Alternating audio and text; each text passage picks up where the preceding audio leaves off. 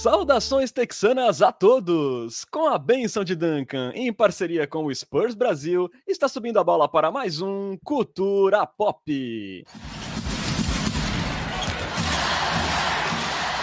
Sejam bem-vindos ao episódio 79 do seu podcast em português sobre o San Antonio Spurs. Que pasmem! Começou a temporada com três vitórias na estrada, incluindo uma na Filadélfia e outra em Minnesota, ali com muita correria, coletividade e com Keldinho e Devin Vassell voando.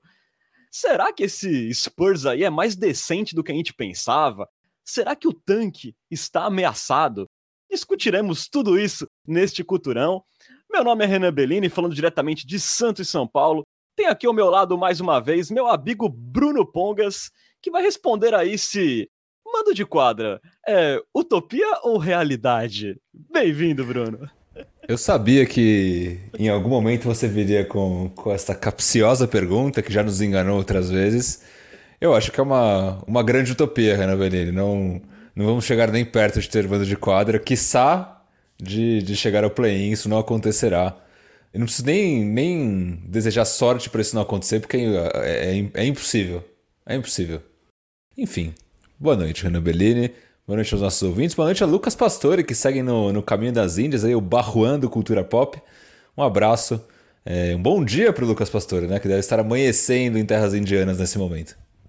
Pois é, né? Lucas Pastore foi lá pro seu retiro esperando a desgraça, mas não vieram, né? As pauladas por todos os lados, né? O curioso é que a gente tava pensando é, num título retrô possível para esse episódio, a gente só errou o título, no caso, porque realmente ninguém esperava essa sequência do Spurs.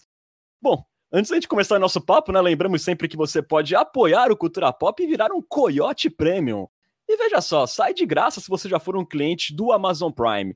É só entrar no nosso canal da Twitch e escolher a opção Assinatura Prime, que você vai ganhar acesso a benefícios exclusivos, como participar do nosso grupo de WhatsApp, Ainda tem uma vaguinha na Liga de Fantasy, se você quiser pegar o bonde andando também. Você pode lá dar pitacos em nossos roteiros, ganhar emotes exclusivos na Twitch e tudo isso sem nenhum custo adicional na sua assinatura da Amazon. E caso você não tenha o Amazon Prime, com apenas R$ 7,90 mensais, você também pode colaborar com o Culturão e ter acesso a todos esses benefícios. Um valor aí mais barato que uma coca na padoca. Não perca essa chance de virar um Coyote Premium.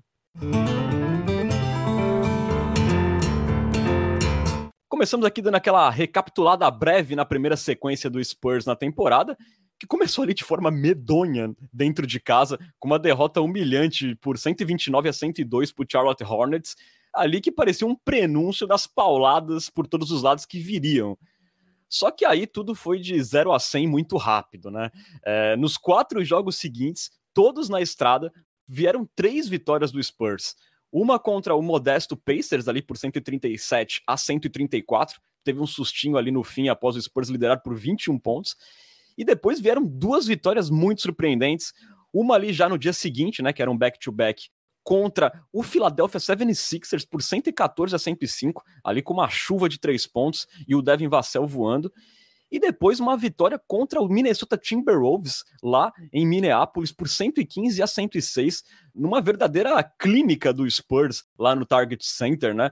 A diferença chegou a 35 pontos. Aí depois o Spurs jogou muito mal no último período e baixou um pouco a diferença, mas foi em três quartos ali uma aula do Spurs, uma atuação assim de encher os olhos. E aí, fechando a sequência de cinco jogos, né, rolou um novo encontro com o Minnesota Timberwolves no mesmo lugar, lá em Minneapolis, no qual o Spurs jogou ali sem o Devin Vassell e sem o Josh Primo e acabou sendo derrotado por 134 a 122, fechando aí a primeira semana da temporada regular com três vitórias e duas derrotas na sétima colocação da Conferência Oeste. É... Bruno, eu acho que esse início nem o torcedor mais esperançoso nesse grupo, né, nessa molecada, poderia imaginar um início assim tão positivo, especialmente no lado ofensivo da bola, né? A gente viu ali o Spurs impondo um ritmo acelerado e terminando como o 11 melhor ataque da NBA nessa primeira sequência. E assim, né, chama atenção que as vitórias elas não foram construídas só com grandes brilhos do Keldinho, do Devin Vassell, mas também ali a base de uma força coletiva e de um entrosamento bastante interessante, né? Seis jogadores da equipe tiveram médias de mais de 10 pontos por jogo. E o Spurs foi simplesmente o líder em assistências da NBA nessa primeira semana, com 30 por jogo, tendo ali uma média incrível de 70% das suas cestas, né, dos seus field goals assistidos, né? E, e ainda por cima cuidando muito bem da bola, né? É, chamou muito a atenção, né, Bruno? Acho que realmente ninguém esperava, justamente pelo ataque, né? Que a gente até apontou na última semana que era a maior bandeira vermelha para esse time nesse ano. E foi por ali que fluiu esse encanto da molecada do Spurs. É, dá para explicar essa primeira semana do Spurs? É, eu tô absolutamente surpreso com essa primeira semana do Spurs. De fato, eu, eu não esperava isso. Eu acho que nem o torcedor mais. Sabe aquele mais fanático que acha que o Spurs nunca, nunca é o pior? É, esperaria que isso fosse acontecer. Né? Então, e isso é mais curioso ainda depois da primeira derrota contra o Hornets, que quando perdeu aquele jogo. Eu acho que foi especialmente broxante aquele jogo, porque não só foi uma derrota e tudo bem perder, mas foi uma derrota com muito pouca competitividade. Então acho que todo torcedor deve ter pensado nesse momento: puta, mas será que a temporada inteira vai ser assim? Porque, tipo, perder já é o que a gente espera e tudo bem. Agora, perder sem mostrar o mínimo de competitividade e uma temporada inteira assim ia ser algo completamente é, desanimador, né? Não, e nenhum dos lados da quadra, né? Defesa inexistente, é, ataque não saía nada. Realmente, naquele, depois daquele jogo, eu pensei assim, eu acho que muita gente pensou ali, nossa, vai ser uma temporada longa. Exatamente. Não, eu pensei isso com certeza. E eu acho que um Spurs um pouco mais real foi o Spurs desse último jogo, se bem sem o Devin Vassell e o Josh Primo. O Josh Primo está contando, mas o Josh Primo até então ainda não apareceu né, na temporada. Mas o Devin Vassell sim. É, que foi. O Spurs competiu contra o Minnesota no último jogo, até o final foi competitivo. E no final prevaleceu o time que tem mais talento. Né? Agora os jogos contra o Indiana e. O Indiana não é um time bom também, né? É, e o final foi bastante curioso, que quando eles pressionaram a gente, eles mostraram que o Spurs ainda tem muito a melhorar como um time, principalmente nesses momentos de pressão. Mas contra o Philadelphia realmente foi algo é, inexplicável, se bem o Philadelphia não começou bem a temporada, né? Isso é um fato. Agora, indo um pouco aos números, né? Como você falou, foi a 11 o 11 melhor ataque é, da liga no período, o que é bastante relevante até, né? Que a gente não tinha uma expectativa é, tão alta em relação ao ataque, tinha uma expectativa até é, que interessante em relação à defesa, e pelo menos nessa primeira sequência de jogos, os papéis foram invertidos, né? O ataque foi bem, ficou ali entre os, os 11 melhores da liga, mas a defesa foi a sétima pior. Isso é bastante curioso, né? Outros números que chamam atenção, né? Tem a questão do, da proporção assistência por turnover. O Spurs foi o quarto melhor time na sequência, o que de certa forma é, não surpreende exatamente porque o Spurs nas últimas temporadas já vinha sendo esse time é, que cuida bem da bola, mas surpreende porque a gente tem um armador novo, é um time completamente jovem e assim por diante. Né? Então isso de certa forma me chamou a atenção. Outro número que me chamou a atenção é, foi que o Spurs teve o terceiro maior pace da liga, né? então o, o pace ele fala muito sobre o número de posses de bola que um time tem durante, durante a partida. Foi o terceiro melhor, ficou só atrás do Lakers e do Golden State Warriors, e aqui eu acho que fala muito sobre é, a juventude do time, a velocidade. A gente vê esse time em quadra, é um time de passes rápidos, ataque rápido, infiltração, bola de três, é um time bem frenético, e acho que isso deixou alguns adversários é, até meio atordoados nessa sequência. Para fechar, Renan, eu queria falar um pouquinho sobre bolas de três. É, e fico pensando o quanto o Spurs aos poucos não vem mudando seu estilo desde a saída do DeMar DeRozan. Por quê? Nessa temporada, nessa mostragem até então de cinco jogos, o Spurs chutou 37,5% dos seus arremessos foram de três. Né? Então aí quase 40% que os, dos arremessos que o Spurs deu foram na linha dos três, enquanto só 8,5% foram de mid-range. Na temporada passada, que foi a temporada liderada pelo ex-líder DeJounte Murray, o Spurs chutou 34,5% de bola de 3. Né? de todos os arremessos, 34,5% foram de 3, 9,4% foram de mid-range.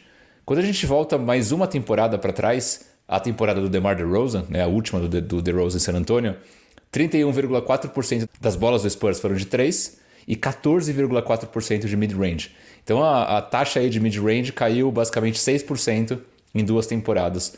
E acho que fala também um pouco das saídas desses jogadores, o DeMar DeRozan e o DeJounte Murray. Não, é até uma tecla que o Lucas, né, o Lucas Pastore bate há muito tempo, né, do Spurs precisar de modernizar o seu estilo de jogo e finalmente agora nesse ano de rebuild aconteceu de vez, né? Parece que tá acontecendo de vez, porque realmente os jogadores estão mandando pera, inclusive os que não chutam tão bem, né? Como o nosso glorioso polaco. Como o nosso glorioso polaco, no último jogo meteu duas bolas de três, o que minimamente deixou a gente animado. E, e é, é, isso que você falou, basicamente é isso, né? O Spurs foi do time que mais chuta mid-range em 2020-2021 para um time ali no meio da tabela, o que é um progresso relevante para se a gente coloca aí em perspectiva das temporadas. E se a gente pega como curiosidade, sabe quais são os times hoje que mais chutam mid-range na liga, Renan?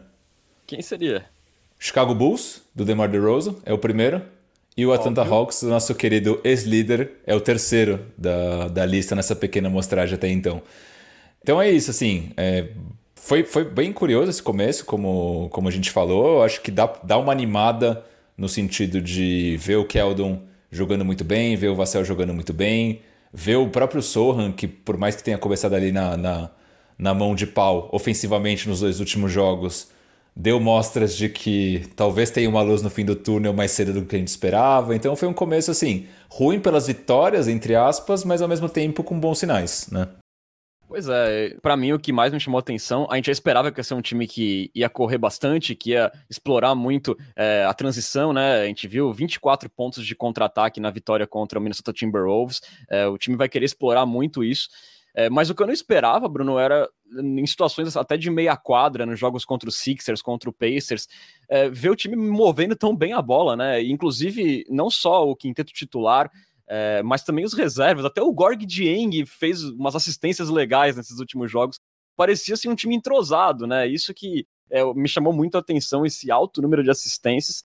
É, tem aqui uns dados assim, assim, também impressionantes de aproveitamento desse time, né? É, depois do jogo contra Charlotte, né? Se a gente tirar esse jogo que realmente foi o que destoou de todo o resto, foi muito ruim aquele primeiro jogo do Spurs.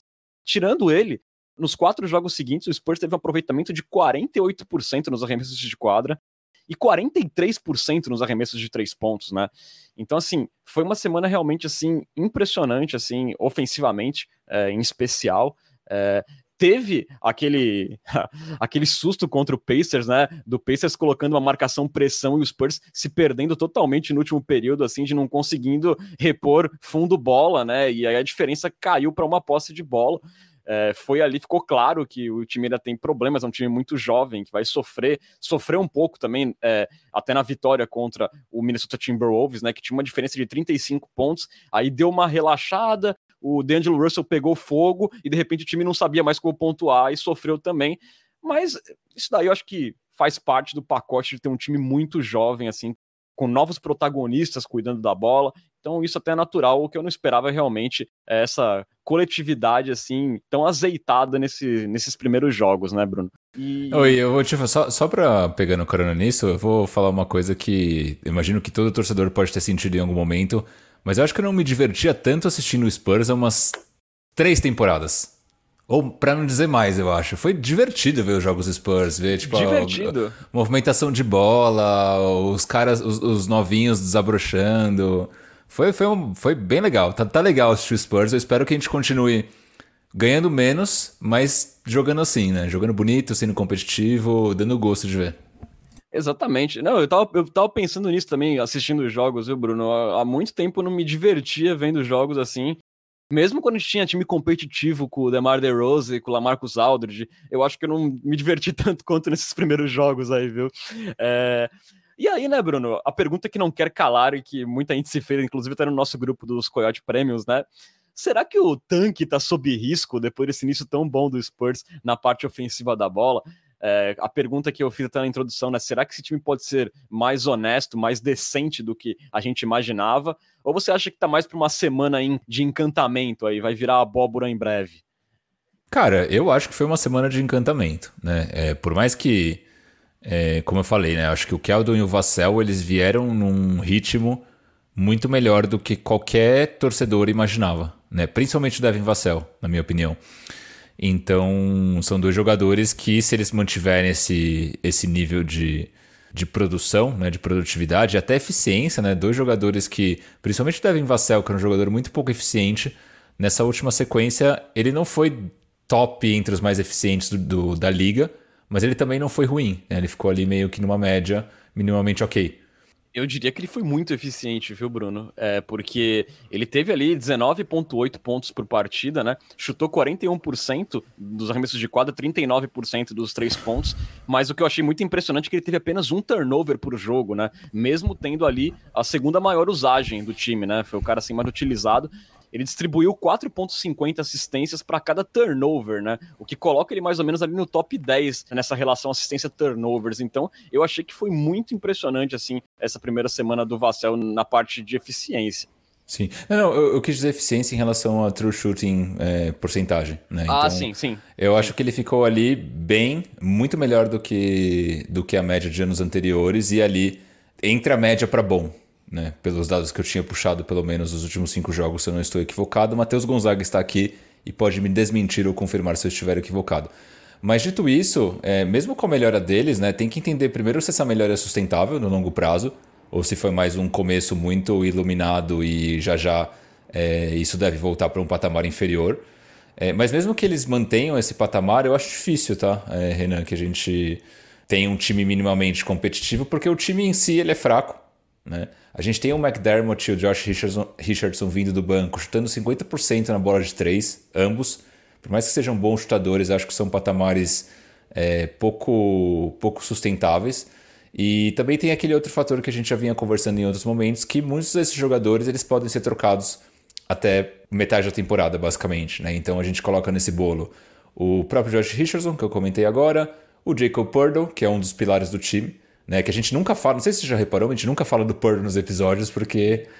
É, pra tristeza de Matheus Gonzaga, é, é, que eu acho que o Porto ele é tão competente em entregar sempre a mesma coisa muito bem, todas as noites, que a gente esquece dele. E sendo que ele é um cara também muito importante pro funcionamento do ataque, ele teve jogos aí de cinco assistências também teve é, muitos rebotes ofensivos nessa sequência. Eu depois vou puxar o número aqui para trazer. É, o Purdle ele não tem uma semana ruim para falar, nossa, o Spurs foi mal essa semana porque o Purdle foi mal. Não, ele é tipo é consistente. Ele é um cara que ele sempre ele vai entregar a mesma coisa para melhor. Mas então a gente pode perder alguns desses jogadores ao longo da temporada e com isso, é, claramente a qualidade do time que já não é super alta tende a piorar. Então eu não acho que o, que o tanque está em risco, eu acho que sim foi uma foi uma semana atípica que a gente teve. Boa, só que para registrar, né, na vitória contra o Wolves, foram oito rebotes ofensivos do Jacob Purtle, dos 14 do Spurs, oito foram deles.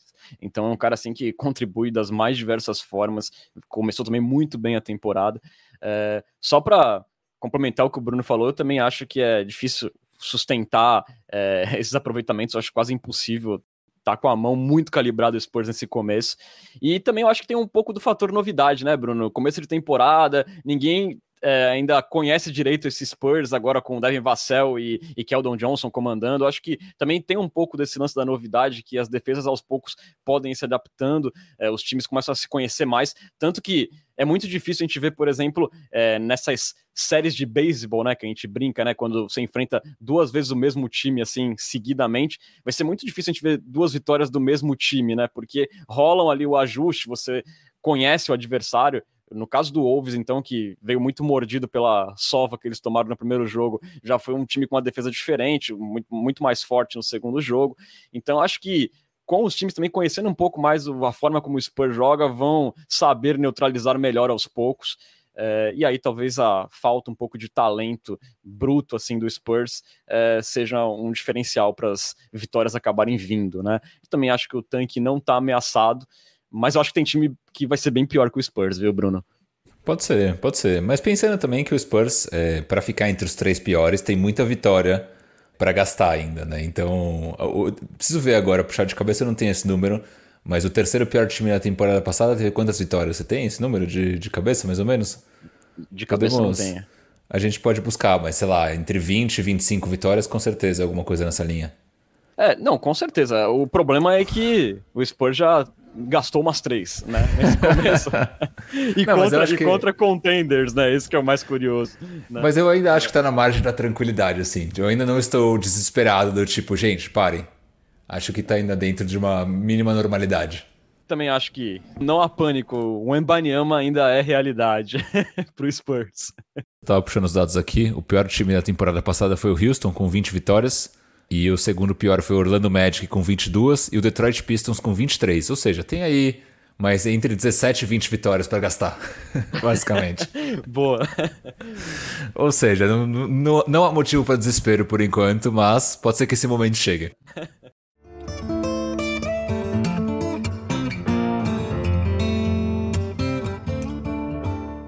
Falando agora aqui um pouco mais é, sobre os dois principais jogadores dessa semana, né, que foi o Keldinho e o Devin Vassell, é, a gente se questionava como seriam os dois como motores ofensivos dessa equipe. Os dois ficaram ali na casa dos 20 pontos de média, né? E também cinco rebotes e quatro assistências e mais de um roubo por partida, os dois. É, e o mais espantoso para mim realmente foi a parte de eficiência, né? Especialmente no, no aproveitamento. O Keldinho ali com quase 22 pontos por partida e com 45% nos arremessos de quadra e 40% nos tiros de três pontos e 2.2 turnovers, enquanto o Vassell, como eu falei, né, 19 pontos, quase 20 pontos por partida, 41% field goal, 39% nos arremessos de três pontos.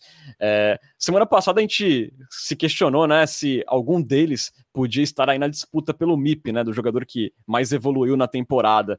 É, mas, Bruno, será que depois dessa primeira semana, não querendo dar um overreact, por mais que a gente faça isso aos montes aqui, você acha que seria exagero falar nesse momento que os dois podem estar nessa corrida pelo MIP? É, acho que sim, cara. Eu acho que quando eu tinha falado ali do Vassell MIP, eu não tinha falado brincando. Eu acho que a gente já projetava uma temporada bem melhor do que a anterior. Acho sim que tem concorrentes mais, mais fortes para o MIP, né? Mas vendo, se eles mantiverem esse nível de produção, com certeza são candidatíssimos né, ao, ao prêmio. E acho que os dois, né? Acho que até principalmente o, o Keldon. É, gostei muito do Keldon versão mais magra. Acho que ele está realmente mais rápido e ele não perdeu a força, o que é bastante importante nas infiltrações. E 10 quilos é bastante peso, né? Para um jogador desse tamanho na NBA, que é uma liga que depende muito do físico. Mas ele está muito mais rápido, muito mais fluido. Então tá bem legal de assistir. E ele teve alguns momentos bem interessantes também, como não só como aquele touro bandido que vai e infiltra na base da força e na bola de três paradinho, mas acho que em algumas jogadas ele até tentou alguma coisa diferente na bola de três. Principalmente no, nesse último jogo contra o Timberwolves, que o Spurs estava atrás né, e tentando voltar para a partida, ele tentou criar ali o próprio arremesso, meteu algumas bolas. Então, assim, é, se vê também uma evolução do, do estilo do, do Keldon, ainda tímida, mas eu, eu pelo menos notei bastante que a perda de peso fez um, um efeito legal. Para mim, a principal mudança que eu vi nesses primeiros jogos do Keldon é essa bola de três pontos, ele chutando mais contestado, tentando criar alguns arremessos. E eu não sei, Bruno, se a mecânica dele parece estar um pouquinho mais rápida, ele tá soltando a bola rápido, tá arremessando na cara de qualquer um, e isso é muito interessante porque a gente falava justamente no, no preview, né? Como o Keldon tinha um aproveitamento muito bom dos três pontos, mas a maioria das bolas eram bolas livres, né? Wide open, é, sem contestação por perto. É, e a gente tá vendo diferente, ele botando bola no chão, driblando e arremessando na cara do defensor. Isso é realmente pode adicionar muito no jogo do Keldon. Exatamente, exatamente. E acho que ele não, tem sido realmente bastante impressionante. Tem esse fator que você comentou, né? De tipo, ah, daqui a pouco as, as defesas começam a se adaptar ao Spurs. Isso pode fazer com que a gente. É, com que esses jogadores principalmente percam eficiência, porque eles vão estar mais visados. Acho que principalmente o Devin Vassell, que é o mais. É a maior novidade dentro desse, desse time. Mas sobre o Vassell também, é outra surpresa, né? Acho que ele está sendo aquele jogador que a gente esperava dele ali no começo da temporada e mais. Né? Em alguns momentos até comentei isso, não lembro se foi no Twitter ou se foi no grupo dos assinantes do Cultura Pop. Em alguns momentos até lembrando o Sacripanta no estilo de jogo, né? Aquele arremesso fácil, é, bater para dentro, mid-range. Então tá meio que. É, tá, a impressão que dá é que o Vassell tá jogando fácil. Né? Nas últimas temporadas parecia que os movimentos dele ainda eram, dele eram meio forçados ainda, parece, sabe? Não eram naturais. Eu sinto que o Vassell tá parecendo um pouco mais é, fluido e os movimentos dele muito mais naturais, né? Parece que fazem parte já do jogo dele de fato. Concordo que tá mais fluido o drible dele, o controle de bola. E eu acho que tem uma coisa importante no, no Vassell é a questão da confiança dele, né? Ele chutou ali na, na primeira partida 3 de 15, foi um dos piores na, na derrota trágica pro Charlotte Hornets. Só que ele continuou chutando e voltou é, muito bem nas partidas seguintes, com um aproveitamento excelente. É um cara assim que não se abate quando quando erra, né? E enquanto aqui o, o Matheus Gonzaga, nosso coiote prêmio, fala que ele espera que o Dani Vassell não tenha um tio, né? É, todos nós esperamos, né? É, sim. Sim, mas, sim. mas, mas eu acho, eu acho assim que realmente tá, tá bem surpreendente esse início do Vassell como scorer, né? Ele é um cara que tem um release, né, do arremesso bem alto, assim, é um cara difícil de ser contestado, é um cara que com confiança é, pode facilmente ser um cara aí de 20 pontos por jogo nessa temporada, pelo menos a impressão que passa neste começo. Gostei que você tá usando bastante o inglês hoje, cara. Wide open, release, scorer, tá realmente. o inglês necessário hoje tá reinando. É que, é que algumas é mais difícil de trazer pro português, né, cara? Até essas daí, uns termos aí facilitam, né? Renan Bellini com patrocínio de Open English. Isso aí, direto da Faria Lima. É, bora lá, então, seguir para outro destaque, né? Para a gente falar um pouco ainda do, do backcourt, para não deixar passar batido, eu acho que um cara que foi muito importante é, para esse jogo coletivo do Spurs fluir, especialmente na meia quadra, foi o Trey Jones, né? Ele teve ali 30 minutos por partida nessa primeira semana, 14 pontos, né? Chutando ali 42% nos arremessos de quadra, 4.2 assistências, 4.4 rebotes, 1.6 roubos por partida e 1.8 turnovers é, a gente percebe que quando o Tre não está em quadra, o ataque do Spurs é menos coeso, né? É impressionante como parece que o Tre Jones faz tudo certinho na quadra, né? Eu sou completamente apaixonado por Tre Jones. Além dele ser muito belo, seu basquete é igualmente belo. É... Não, tá jogando muito o Tre, realmente. É... Mais confiante também, né? Acho que a gente sentia na temporada passada e até na pré-temporada, no comecinho, que ele às vezes hesitava muito, hesitava para arremessar, hesitava para finalizar uma jogada e ele tá ganhando mais confiança e parece que com isso é, o jogo dele tá aflorando muito mais. Né? Só a gente vê as bolas de três, por exemplo, ele tá chutando 33% de bola de três pro Trey Jones, que é um, um reconhecido mão de pau, tá excelente, né? 33%. Exato. 4 de 12 e, e, muito bem nos lances livres também. É, parece bem mais confiante, parece que ele trabalhou no, no off-season. Exatamente. E nada, então acho que acho um jogador importante, né? Tem sido muito importante nesse começo. E acho que você chegou a comentar esse dado, né? Quatro rebotes, quatro assistências, o triple-double magro é cada vez mais realidade, né?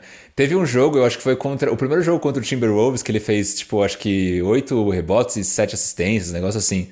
Teve um dos jogos que ele quase chegou, chegou pertinho de um triple-double magro. Acho que vai chegar eventualmente foi na vitória contra o Minnesota Timberwolves, né? Ele fez oito pontos, mas teve sete rebotes, oito assistências e três roubos, né? Vai contribuindo de várias formas. Um Trey Jones também muito rápido, né? Me chama a atenção como ele é muito veloz, especialmente em transição.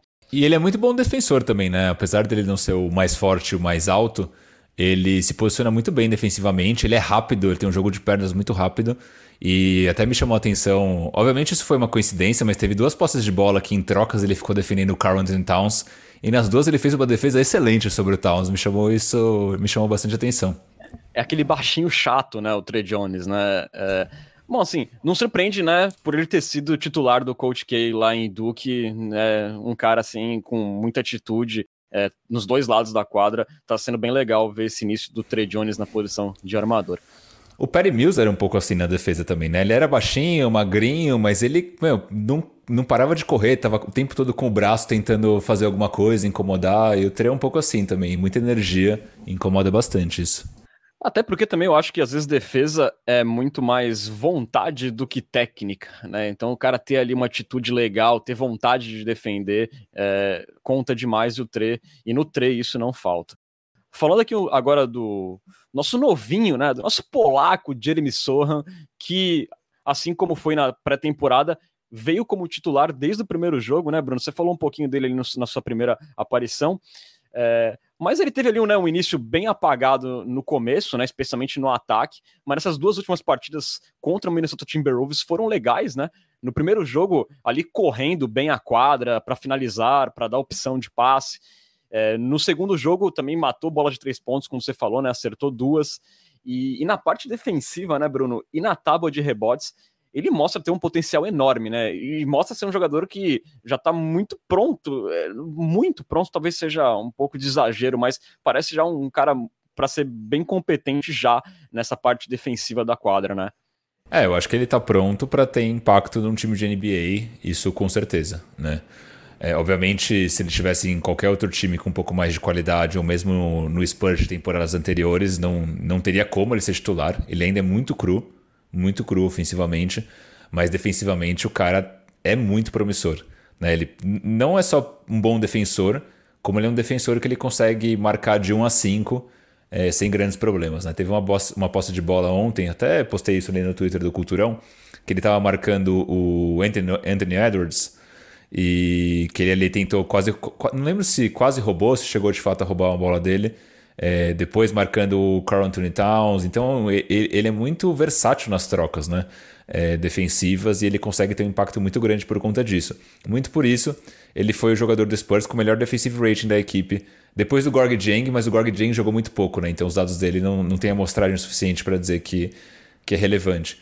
Mas é aquilo, né? Ofensivamente ainda é um cara que deixa muito a desejar, se bem deu sinais positivos nos dois últimos jogos, né? Acho que a gente estava falando disso em, Não lembro se em off ou se no comecinho do, do podcast, mas deu arremesso de meia distância, meteu duas bolas de três, ainda tem uma mecânica estranha, a maioria dos arremessos às vezes bate ali na quina do, do ar, é meio esquisito.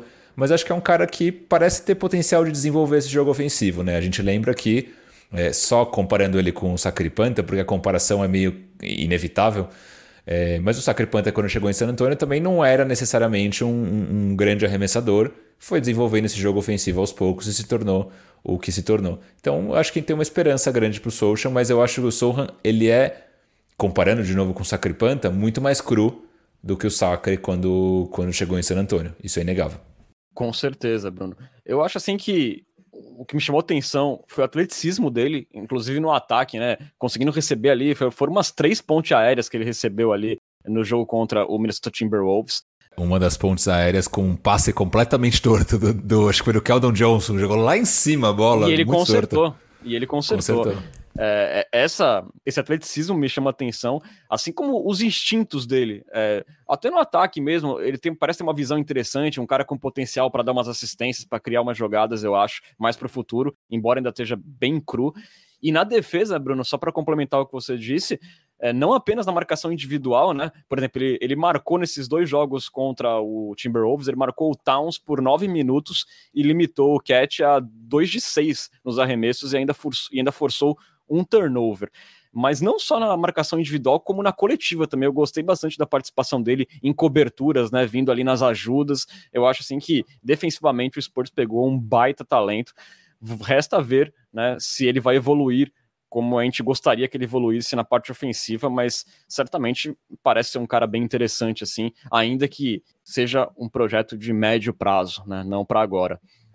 Sim, e mesmo que ele não tenha uma evolução nível Sacripanta, que convenhamos é muito improvável, né? A evolução do Sacripanta foi algo muito fora da curva, e ele é de fato um jogador muito fora da curva. Mas mesmo que ofensivamente seja uma evolução mediana, eu acho que já coloca o Sohan com potencial de ser titular em times da NBA aí por, por muitos e muitos anos, né?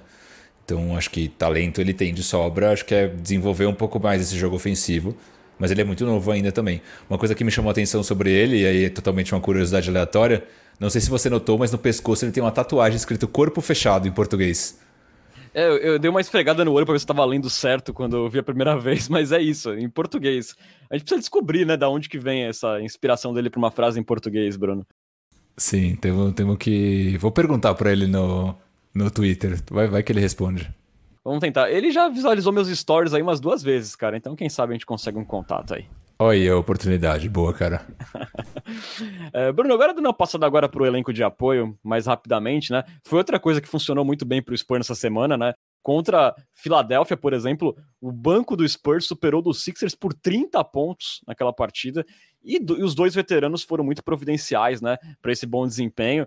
É, jogando ali em média 23 e 18 minutos, respectivamente, Josh Richardson e Doug McDermott ficaram aí na casa dos 10 pontos de média na primeira semana e chutando perto da casa dos 50% nos arremessos de três pontos. É, o Josh Richardson, em especial, Bruno, teve ali 27 pontos e 6 bolas de três contra o Pacers. É, também teve três assistências por jogo, é, teve uma contribuição interessante também na defesa. É, sem dúvidas, ele é um cara muito bom jogador de basquete, Josh Richardson, né? Talvez tenha ficado um pouco escondido nos últimos anos aí em outros times, mas ele é um jogador competente. Aí a pergunta que eu te faço, Bruno, é pensando aí em futuro, em desenvolvimento. É, vendo essa primeira semana aí, você gostou dessa participação ampliada do Josh Richardson, que foi muito boa. Mas ele teve ali, por exemplo, uma usagem, né, uma utilização parelha à do Josh Primo, né? Você acha que pensando em futuro, pensando em espaço para Josh Primo, pensando em de repente ele não ser um imã ali no ataque, você achou interessante essa participação do Josh Richardson? Você acha que é um bom preço se pagar para a gente tentar uma troca? É difícil, né, responder essa pergunta, porque se não jogar o Josh Richardson, talvez a gente tenha um, e o próprio Doug McDermott, porque eles são caras que, querendo ou não, eles trazem um desafogo do, do banco de reservas, né? O, Spurs não tem muito talento ofensivo, além do Devin Vassell e do Keldon Johnson, e a galera que vem do banco são jogadores crus, né? Tirando, vamos supor que a gente não tenha tanto o McDermott quanto o Josh Richardson, a gente vai jogar com é, Romeo Langford, com o próprio Primo, que ainda não, não mostrou muita, muita coisa nesse começo de temporada. A gente vai ter ali um pouquinho do Keita Bates Diop. É um time ofensivamente bem, bem, bem ruim, né? Bem improdutivo. Então eu acho que eu, nesse momento ainda é um mal necessário, né? Eu acho que acho que ele vai se tornar um, um mal de fato, né? É, a partir do momento que a gente vê que com esses caras a gente está ganhando demais, mais do que a gente gostaria. Você colocou no Twitter, né? Alguém tira o Josh Richardson antes que ele ganhe o jogo pra gente. Exatamente. Então, assim, eu, eu, fico com dó desses caras. Às vezes. A gente tinha falado disso, acho que do Keita Bates Diop na última, no último episódio. Mas o Josh. O, e o Keita Bates, ele é um jogador muito coadjuvante. Mas o Josh Richardson é um cara bom, né? Ele poderia ter espaço num, num time muito melhor. E eu acho que isso vai acontecer eventualmente, né? Um, e principalmente se ele, se ele mantiver esses números, essa produtividade vai, alguém vai vir e vai oferecer alguma coisa por ele, né? Já até teve rumor do Lakers, acho que. Ah, pensando em trocar por Josh Richardson, ainda muito no começo da temporada, mas inevitavelmente ele vai ser trocado e eu acho que estar tendo esse nível de disposição é muito bom para isso, né? Agora é só ver se de fato a gente não começa a ganhar jogos por conta disso. Mas eu, eu acho que não, acho que essa semana foi realmente uma grande coincidência. Pois é, né? Ou então seria bom gente trocar logo, né? Aproveitar que o aproveitamento dele de três pontos tá tão bom assim, vai que o Lakers já no desespero 0-4 na temporada. Quem, quem sabe manda aí uma ofertinha pra gente. É, mas assim, Bruno, eu acho que o McDermott faz ali o seu papel necessário de chutador de três pontos passando a quadra. É, o Richard está jogando muito bem. É, o que me preocupou um pouco é, foi ver o primo menos com a bola quando o Richardson estava junto ali em quadra, né? E também levando em conta que o Keldon Johnson e o Devin Vassell quase sempre estão em quadra, é muito difícil os dois estarem no banco, é, e a gente tem menos espaço para o Primo. É, por outro lado, Bruno, a primeira semana do Primo não foi boa, né? Teve 7 pontos de média, só 34% de aproveitamento nos arremessos de quadra, 25% dos três pontos. Teve ali 4,5 assistências por partida, teve ali um jogo de sete assistências, mas também muitos turnovers, né? Quase três por jogo em apenas 23 minutos. É, é, é uma situação ainda complicada, né? É, a gente acha que o primo vai, mas em alguns jogos ele ainda parece bem cru, né? Antes de falar do primo, você falou do Lakers, você viu que tem gente lá em Los Angeles meio contagiada ali pelo Univírus, né? Tá fazendo sucesso lá o, o nosso querido Lonnie Walker.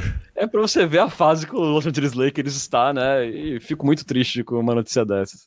Sim, recebemos prints de WhatsApp hoje no grupo. Olha o que vocês, pe vocês perdem no, no, grupo de assinantes do Cultura Pop. Recebeu, recebemos prints da, da torcida do Los Angeles Lakers contagiada pelo Lunivírus. A vacina não chegou em Los Angeles, não compraram.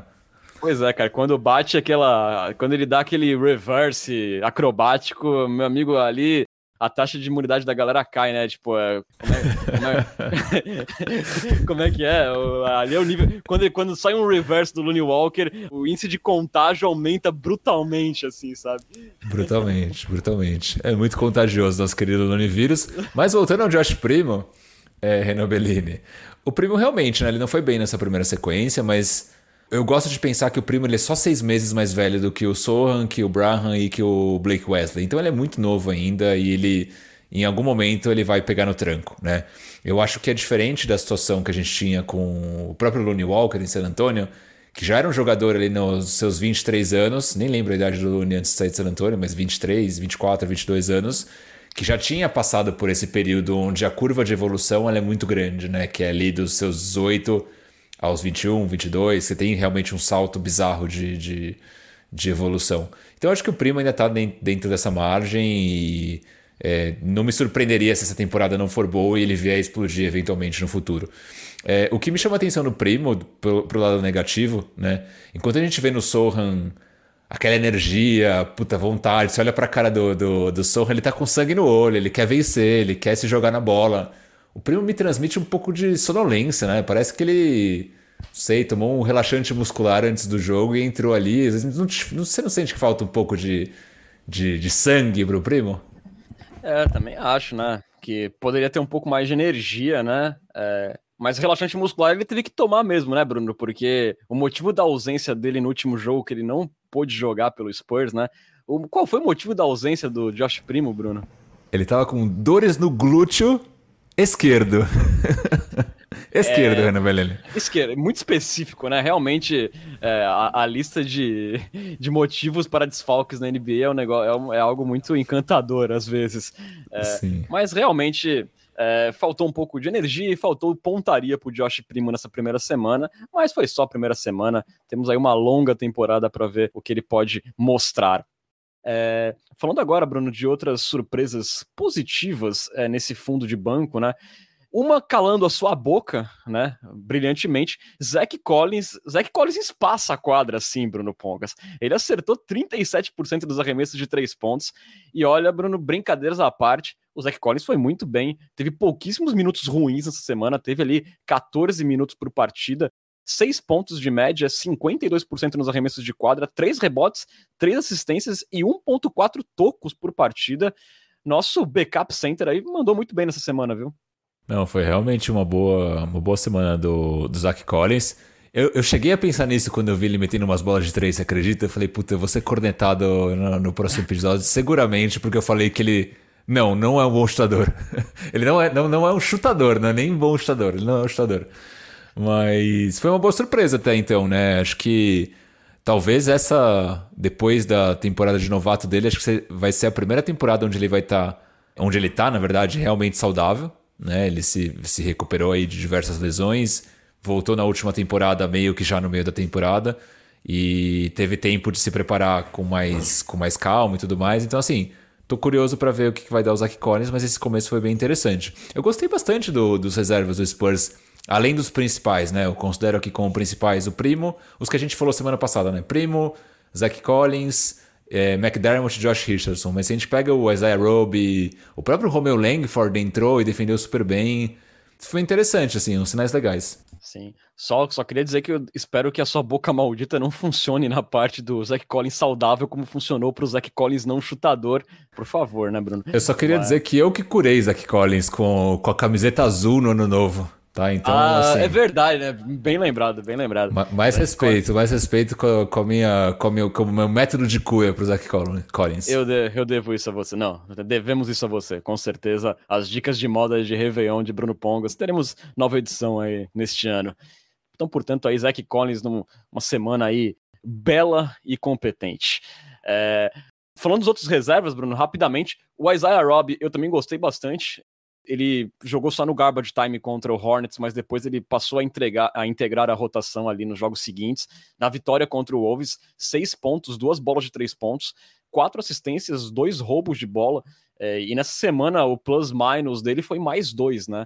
E, e eu acho assim que aqui cabe só entrar um pouquinho. É um cara assim que me parece interessante pela versatilidade que ele traz dos dois lados da quadra também, né? Um cara assim que tem altura, mas é muito móvel, né? Mata a bola de três pontos. Eu acho que ele vai ganhar bastante espaço na rotação.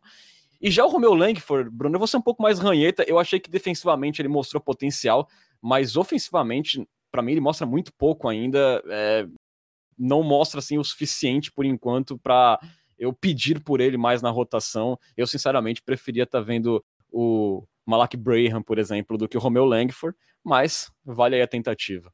É, não, realmente, não, nem tem muito o que complementar. O Romeu é realmente muito cru ofensivamente, não, não vejo um potencial aí. Mas o Roby realmente me surpreende, assim, é um cara que eu achei bem interessante. Eu até manteria ele pensando que é um jogador jovem ainda, é, talvez possa fazer parte aí da, desse elenco por mais tempo para ver o que, que dá. E até se em alguns momentos ele começou a aparecer antes na rotação do que o próprio Keita Bates Diop, né? É, Sim, jogou que começou mais semana. Nos, é, começou mais nos primeiros jogos do Keita Bates. Nesses últimos, o Roby começou a vir antes, e bem nesse último contra o Timberwolves, o Keita Bates jogou, jogou e jogou bem, se não me engano, também, né? 15 pontos em 15 minutos, o Bates Diop no último jogo. É outro cara que a gente falou até no último episódio, né, que também merecia ter uma vaguinha num time que tá brigando por mais coisas, porque ele é um, um role player, assim, competente. Sim. O, o Isaiah Robb, acho que ainda traz algo que o Keita não traz, que é a bola de três, né? O Keita Bates é meio mão de pau, e o Isaiah Robb é um jogador minimamente confiável na bola de três, né? Então ele traz um pouco desse diferencial também que o KBD não tem.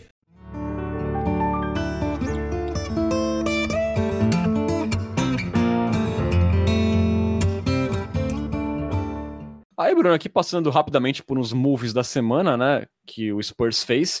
É, o Malak Braham e o Blake Wesley foram mandados para a Alt, né, vão jogar na G-League.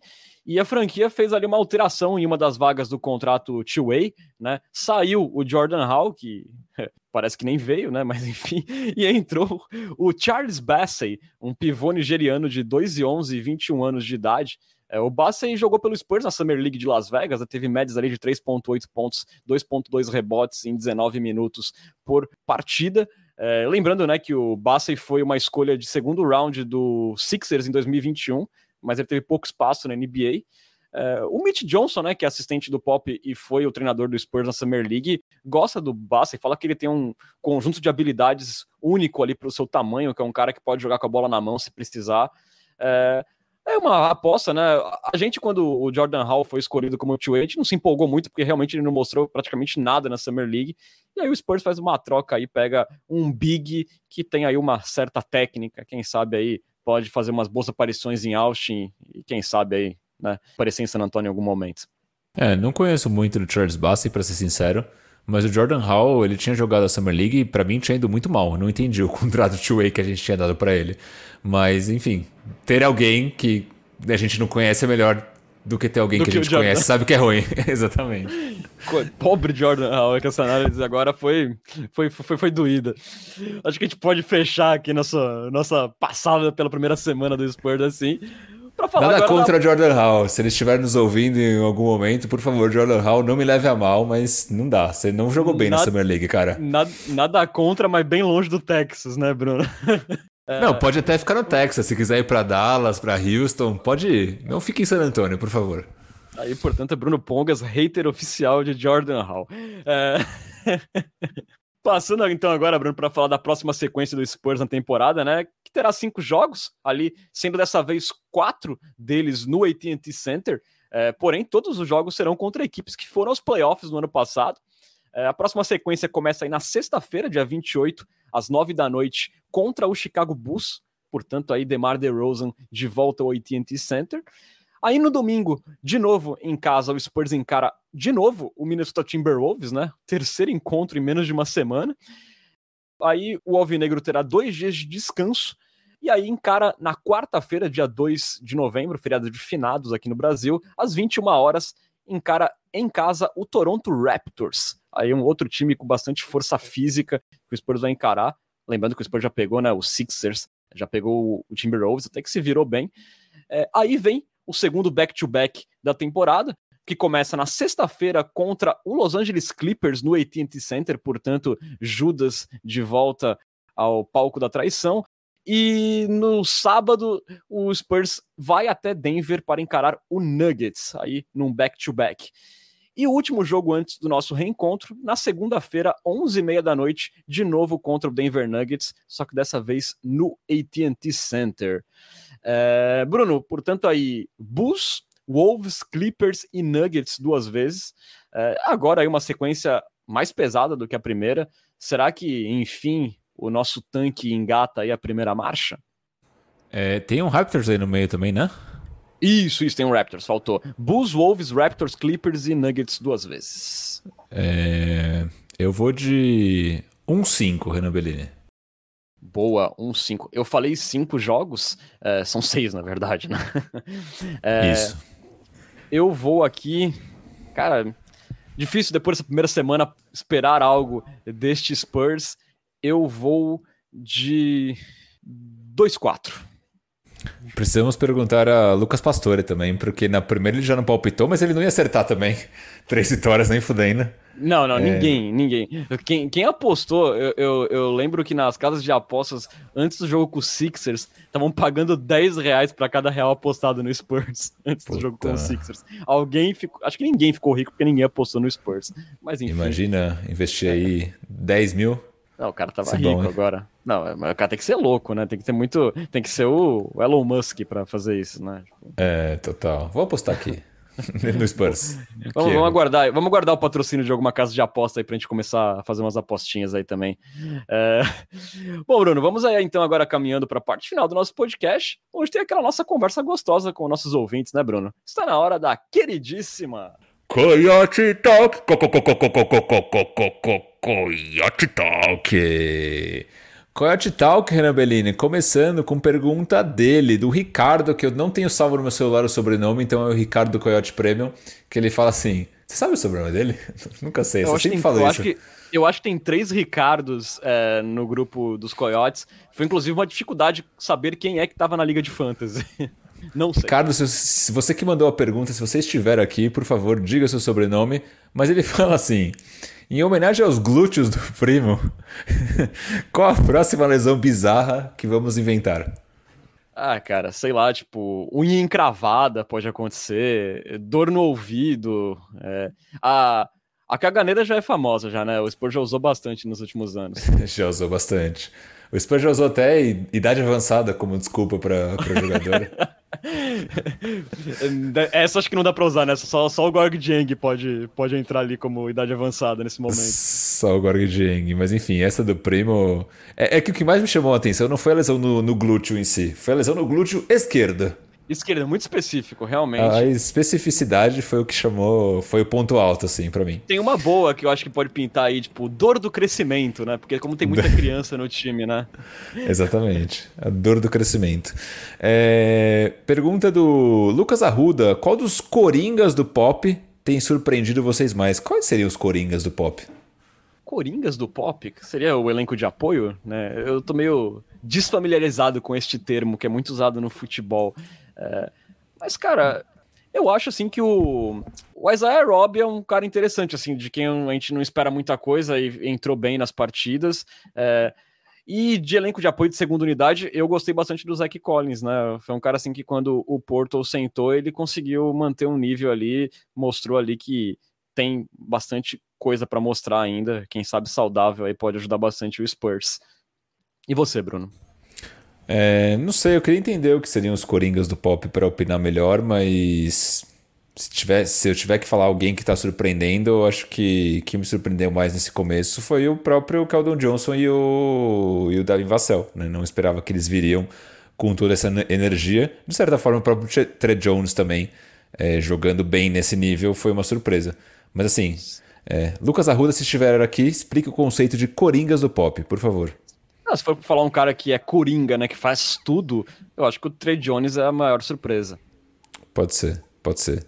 Ou pode ser uma grande trollada do, do Lucas Arruda e a gente simplesmente não entendeu, né? Tem, tem, essa possibilidade também. Porque somos velhos. Né? Porque somos velhos. É... Matheus Gonzaga, a.k.a. Layups and Trees, a.k.a. Morphanville Jacob Purtle na galáxia, Renan Bellini. Ele pergunta assim... O Spurs coloca chip na consciência de todo armador aleatório que entra na rotação e transforma ele no George Hill? Parece que tá rolando isso com o Trey Jones. O que, que você acha? Eu acho que o Spurs tem capacidade de. O Pop tem essa capacidade de implementar a filosofia na cabeça dos armadores, mas acho que o Trey Jones já trazia isso de, do universitário, né, Bruno? É um cara assim que era o floor general lá em Duke, então eu acho assim que. É, ele sendo esse cara consciente, que cuida muito bem da bola, que distribui bem o jogo, não me surpreende. É um cara assim que faz ali seu arroz com feijão muito bem e é muito esforçado na defesa e, e acaba sendo um defensor bem decente. É, nesse ponto, assim, no, eu, eu, eu esperava que o, que o Trey Jones podia chegar a esse nível. Acho que um nível acima é um pouco mais difícil, ele ser um grande arremessador, tudo, mas eu acho que ele pode ser esse jogador competente que mostrou nas primeiras semanas. Comparando armadores desse, desse estilo que passaram por San Antonio, Trey Jones já é melhor do que Corey Joseph durante sua passagem por San Antonio? É, cedo, né, ainda, né? Eu acho que tá ali parecido. É, eu tinha um pouco de má vontade com o Corey Joseph na época, é, mas também nosso time era muito bom na época, né? Então eu, eu mas, mas acho que tá ali no, no, mesmo patamar nesse momento. Eu acho que ele pode ser melhor até que o Corey Joseph. Acho também, mas concordo com essa, com essa segunda frase. Acho que o Trey Jones vai ser um melhor jogador do que Corey Joseph. É, boa. Só queria complementar que eu, a minha má vontade com o Corey Joseph na época, porque lembra que tinha um período que o Perry Mills não jogava ainda, e a gente pedia pelo Perry Mills, e aí jogava mais o Corey Joseph, e a gente não tinha, não tinha muita paciência tal, que a gente achava ele só água, água de salsicha, entendeu? Sim, não, entendo, entendo. O Spurs teve muito armador água de salsicha também, né? Nesses últimos. Reser... Armador reserva, né? É, Chris salsicha... Queen. Não, não, mas aí é água de churume, né, Jack Vaughn, Chris Queen, não, pelo amor de Deus, né? A gente sofreu ali. Times maravilhosos do Spurs, mas os point guard backup era uma tristeza, cara. É, sim, fatos, fatos. Mas muitas vezes eram também opções ali, terceira opção, mas é que tinha umas coisas muito tristes, né? Enfim, não, o Jack Vaughan jogava pra caramba. É, o Jack Vaughan jogava, jogava. O Chris Queen jogava menos, mas o Jack Vaughan jogou, chegou a jogar bastante tempo. Tinha o Speed Claxton, o Speed Claxton foi bom. É bom. Não sei se o... você jogou acompanhando nessa época, 2003, não, não, o título? Foi, foi, antes da minha época, eu cheguei em 2004, final de 2004, assim. É, mas teve outros caras bons, o, o TJ Ford, lembra, antes dele se aposentar, ele tava jogando muito bem no Spurs. Jogou bem em San Antonio, é verdade. Mas jogou uma temporada só, né? Porque depois ele teve uma doença, uma parada assim, e aí né? ele se aposentou, exatamente. É. a temporada dele, eu lembro dele no, no Spurs e foi bem, veio do Indiana. É. Bem, boa, boa lembrança, TJ Ford.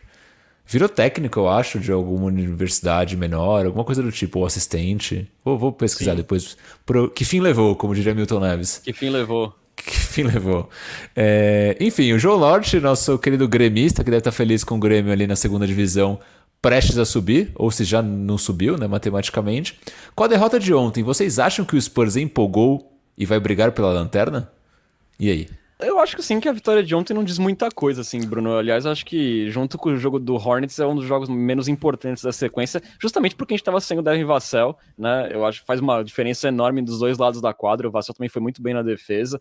É, e a gente já esperava, né, que o Wolves ia vencer, ainda mais depois de vir mordido do primeiro jogo. É um time com mais qualidade que o Sport, certamente ia querer devolver. Eu acho que que continua assim na mesma. Eu acho que vai ser difícil a gente repetir aproveitamentos e atuações tão boas como foi no primeiro jogo contra o Wolves e contra o 76ers, mas não vejo assim uma grande mudança por causa desse último jogo. Mas eu acho que só para responder a pergunta, pela sequência que vem, eu acho que o tanque pode aí engatar a primeira marcha. Agora vai, agora vai. E ele faz uma outra pergunta que ele fala assim: quais jogadores do elenco de hoje podem estar em um futuro núcleo vencedor? Lembrando que não basta ser bom, já que o poeta deve sair logo porque tá ficando velho. Pô, o poeta é novo ainda, cara. Dá é um desconto pro nosso poeta. O problema do poeta é o contrato, né? Não é a é, idade, né? Exatamente. Mas e aí? É difícil, né? Assim, de, de cravar quem é. Eu acho que o, que o Sohan vai ser um jogador relevante na NBA que pode ajudar a gente aí no, no, no futuro. É, Primo ainda tem muitas dúvidas quanto ao Josh Primo, preciso de mais coisa para ver. É, o Keldinho e o Vassell, eu acho que vai ser a nossa base se, realmente o Spurs conseguir tirar aí um time competitivo desse, deste núcleo. E eu acho que o Trey Jones, na pior das hipóteses, vai ser o nosso, vai ser um backup point guard muito competente é, quando a gente tiver um time mais forte. Sim, concordo. Acho que são, são essas opções. Eu ainda tenho também fé no Josh Primo. Acho que vai pode virar alguma coisa. Tem chances. E tem os caras que a gente não tem muita ideia, né? O Malak Braham, Blake Wesley. A gente gostaria que esses caras virem alguma coisa, mas é muito difícil dizer nessa altura do campeonato, né? Ainda são muito novos, tem pouca rodagem. Vamos ver em próximas temporadas, né? E eventualmente mas... até quando voltarem de Austin, né? Diga. Exato. É, mas eu acho que assim que, que os jogadores ali que a gente pode se segurar, que a gente já viu alguma coisa, é o Keldinho, o Vassell, o Sohan, pelo potencial que ele mostra, né? O Trey Jones, e aí é. o Josh Primo ainda é uma incógnita, por mais que a gente acredite que ele vá vingar. Sim.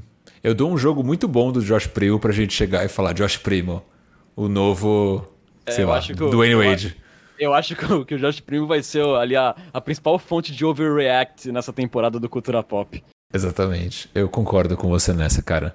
E, e falando de Josh Primo, o Samarix pergunta aqui: Primo bustou? As expectativas ainda são as mesmas? O que podemos esperar dele, Renan Bellini? Não, essa, o Samarix agora meteu um donos da bola aí, né? Tipo, já primeira semana de NBA, primo bustou. Esse pé de rata. Torcedores, calma. Será que o Samarix era fã de Lucas Samanit, por isso que ele tá meio com medo do que pode acontecer? Olha, eu, eu entendo o pé atrás se fosse, tá? É, porque Samanit iludiu muita gente, até nós inclusive. É, exatamente. Dito isso, Bruno Pongos, eu fiquei muito triste com você quando você fez no Twitter a reflexão sobre os nomes que a gente poderia ter hoje no elenco. Tyrese Halliburton e Alperen Shengun. Né? Foi, foi, uma, foi uma coisa meio, meio dolorida de ver. Nem tanto pelo Halliburton, porque eu gosto muito do Vassell, mas do Alperen Shengun é... é. Assim, eu, eu, eu ainda acho que um dia Josh Primo ainda irá nos calar. Mas, puta, esse, o cara, é, eu acho o, o Shengun muito bom jogador. Muito bom jogador. E cairia como uma luva nesse, nesse Spurs aí, até projetando o futuro, né? Exato. Mas os times escolhem mal, eventualmente, tudo bem. Mas Primo ainda há de nos calar, Renan Bellini. Amém. É, a Leona Garcox lá no Twitter pergunta assim: de 0 a 21, esse início de temporada surpreende o Culturão enquanto ou não? É, a gente já respondeu isso, na verdade, mas surpreende, né? Não tem como. Mas e, e, na sua escala aí de 0 a 21, qual é a sua surpresa? Ah, 20. Pra não ser Tim Duncan, vai Manu Ginobili. É, a minha vai 21 mesmo, porque eu não esperava me, me, divertir e os resultados, então, meu Deus do céu, eu não esperava nada perto disso, então eu acho que o nível de surpresa é, é nível máximo para mim, após é. essa primeira semana. Eu esperava me divertir, mas depois do primeiro jogo eu pensei, puta que bosta, essa temporada vai ser horrenda. É, depois do primeiro jogo eu falei, nossa, o botãozinho do, com, do jogo condensado no League Pass vai ser tentador nessa temporada, depois daquele primeiro Exato. jogo. Exatamente. para não falar o, o, o review o de, um minuto, de dois minutos, que às vezes os caras estão com uma vontade de fazer um minuto e dez. Tipo, tem três lances no negócio. É, do Spurs, então, especialmente. Às vezes não tem nem lance do Spurs, só tem do adversário, sabe? Exatamente. Dá uma raiva isso. Você pega, às vezes, o um recap que tem tipo 2,50, às vezes tem um com 1,10. Horrendo. Enfim, dores de quem usa o League Pass. Inclusive, se alguém do League Pass estiver escutando a gente, tá muito ruim o League Pass essa temporada, Deus. gente. Tá Cagaram o League bugado, Pass. Tá tudo bugado. Você coloca lá ó, pra esconder os resultados, ele dá um bug que aparece o resultado e depois some, aí você acaba com a surpresa. E, e, o aplicativo tá tenebroso, né? Toda vez que eu vejo a propaganda, o novo aplicativo da eu falei, mas porcaria, muda isso, pelo amor, volta do ano passado, por favor. Porra, e era tão bom o da temporada passada, funcionava perfeito, tinha todas as funcionalidades, os caras quiseram mudar e não, não, testaram a experiência do aplicativo, não pode ser. Pois é, meu. É tipo aquele time do Lakers que foi campeão, né? Tipo, tava tudo bem, aí eles desmontaram o time pra temporada seguinte, aí. vamos mudar aqui, né? Que tá, já funciona bem, mas vamos mudar tudo, vai. Vai que. Vai que. É, agora, indo para as perguntas aleatórias, Renan Bellini, o J. Kelmer pergunta assim: é, eu gostei muito dessa pergunta, inclusive. Se a NBA fosse um grande rodízio de pizza, qual sabor seria o San Antonio Spurs? E aí? Pois, tem que ser um sabor, assim, que você não vai querer sempre, mas que é divertido quando você experimenta ali, quando, né? Sei lá, hum. aquela pizza Califórnia, aquela com frutas, eu acho. Nossa, tá maluco. Isso nunca é divertido comer pizza com manga, pêssego em calda. Não, mas, a, mas a, a minha Califórnia não tem manga, mas tem bastante abacaxi. É... Cara, é interessante. Califórnia não, é uma pizza engraçadinha, cara. Acho que o Spurs é, é, é, esse time que desperta curiosidade, assim. É divertido ver um jogo do Spurs, então eu vou na Califórnia. Saudade de comer uma é. Califórnia. Não, você tá maluco. Não dá pra misturar fruta com salgado assim, cara. Pra mim isso entra na, na, na linha pequenos, pequenos delitos. Racha é... no elenco. Racha no elenco. Não, o, o... Pra mim, o Spurs seria, sei lá, uma abobrinha com queijo e parmesão, assim. Não, não ninguém... Cara, o cara bota abobrinha na pizza, cara. Tipo... Não, não, então, mas calma, eu vou explicar, tem um porquê. É, que é tipo assim, não é a favorita de ninguém, todo mundo fala que não curte muito, mas eu pelo menos gosto. Então. É, para mim seria uma, uma abobrinha com queijo. Uma resposta totalmente pessoal, né?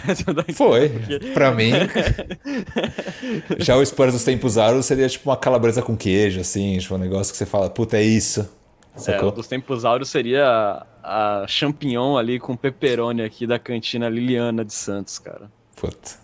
Parece bom, champignon. Mas falta um queijo aí, né? Falta uma mussarela não, aí. não tem, tem, mussarela, tem mussarela, tem mussarela também. Ah. Que a mussarela aí tem obrigatório, né? E se o Spurs fosse uma comida zoeira, uma comida mexicana? eu não conheço muitos, mas... mas. como eu gosto muito do mexicano, sanduíche de carne moída seria o mexicano. Uf. O Pedro Rosa pergunta, faz uma pergunta que eu acho que o Renan Bellini não, não vai ter uma opinião sobre ela, mas opinião de vocês da atuação de Jade Picon na novela Travessia. E aí? Cara, eu não vi a novela, mas eu imagino que tenha sido muito boa porque ela, ela interpreta ela mesma na novela, pelo que eu vi, né? É isso mesmo? Eu não sabia. Não, é que, tipo, ela interpreta uma jovem rica mimada, né? Ah, então, é, okay. Pelo que a galera fala. Deixando bem claro que eu não assisti Big Brother, eu não conheço a personalidade da menina, mas pelo que eu leio na internet é mais ou menos isso, Bruno. Eu acho que Justo. É boa, Faz né? sentido, faz sentido. Eu não assisto a novela, é... mas eu vi uma ou duas cenas pingadas no Twitter e eu vou te falar que foi melhor do que eu esperava. Entrou na linha aí San Antonio Spurs nesse, nesse começo de temporada. Tipo, achei que ia ser horrendo e você olhou e falou: ah, ok. Achei que ia ser pior. Aquela é... vitória contra o Pacers, né? Tipo, teve uns turnovers no final, mas foi legal. Exatamente, exatamente. Então, assim, mas assim, vi, eu tô falando pelo recorte de duas cenas de 10 segundos. Então, quem está assistindo com certeza tem uma opinião melhor. Para fechar, Renan Bellini, é, o Matheus Gonzaga pergunta assim: qual o review de vocês de House of the Dragon?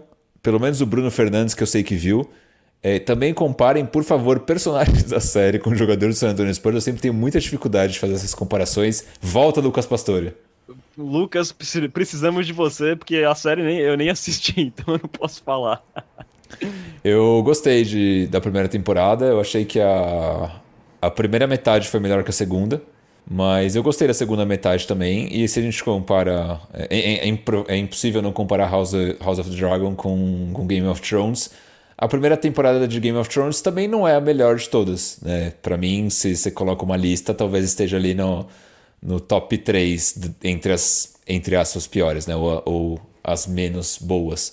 Então, estou com esperanças bastante para as próximas, porque o pelos livros, pelo menos, né, a história promete bastante. Então, estou animado. Vejo que no Twitter, Matheus Gonzaga só fala disso.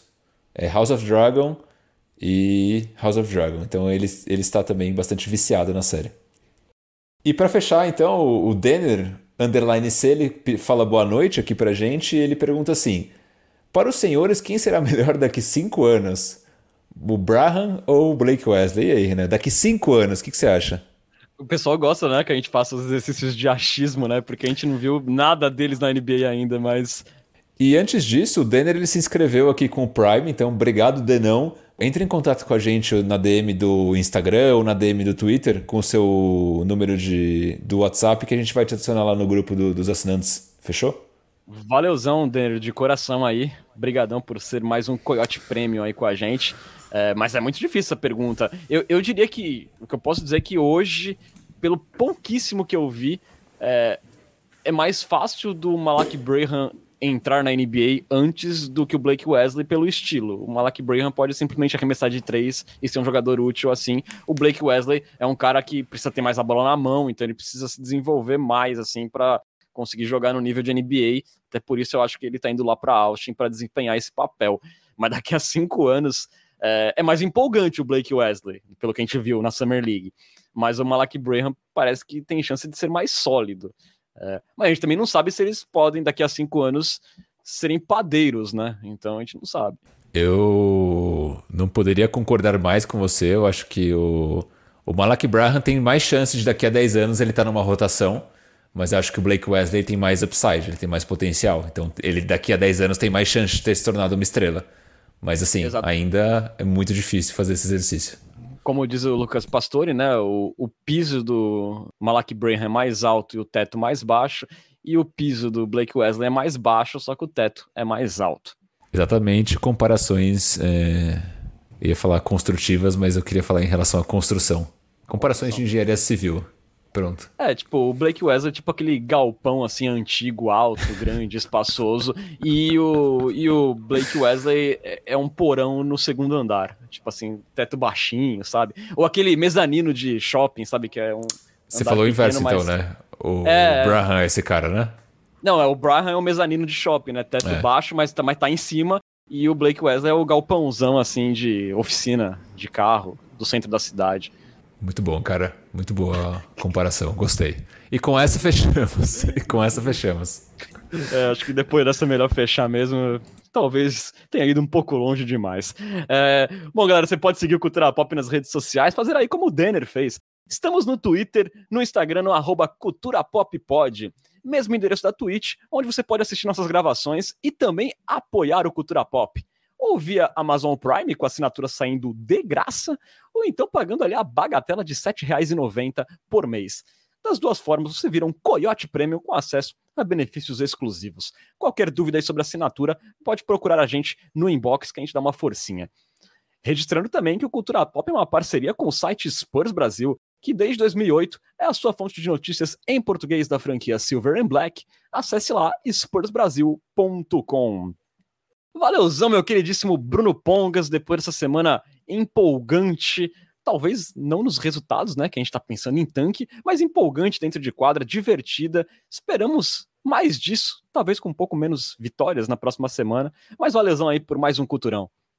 Boa noite, Renan Bellini. Boa noite, ouvintes do Cultura Pop. Denão, mande ali no seu, seu WhatsApp pra gente. Se você gostar mais de Bruno Pongas, mande pelo Twitter. Se gostar mais de Renan Bellini, mande pelo Instagram, que é ele que vê o, o Instagram do Culturão. É, boa noite, Lucas Pastor. Na verdade, bom dia, Lucas Pastor, aí em Terras Indianas. E nos vemos na semana que vem, eu acho, né, Renan Bellini, ou na outra?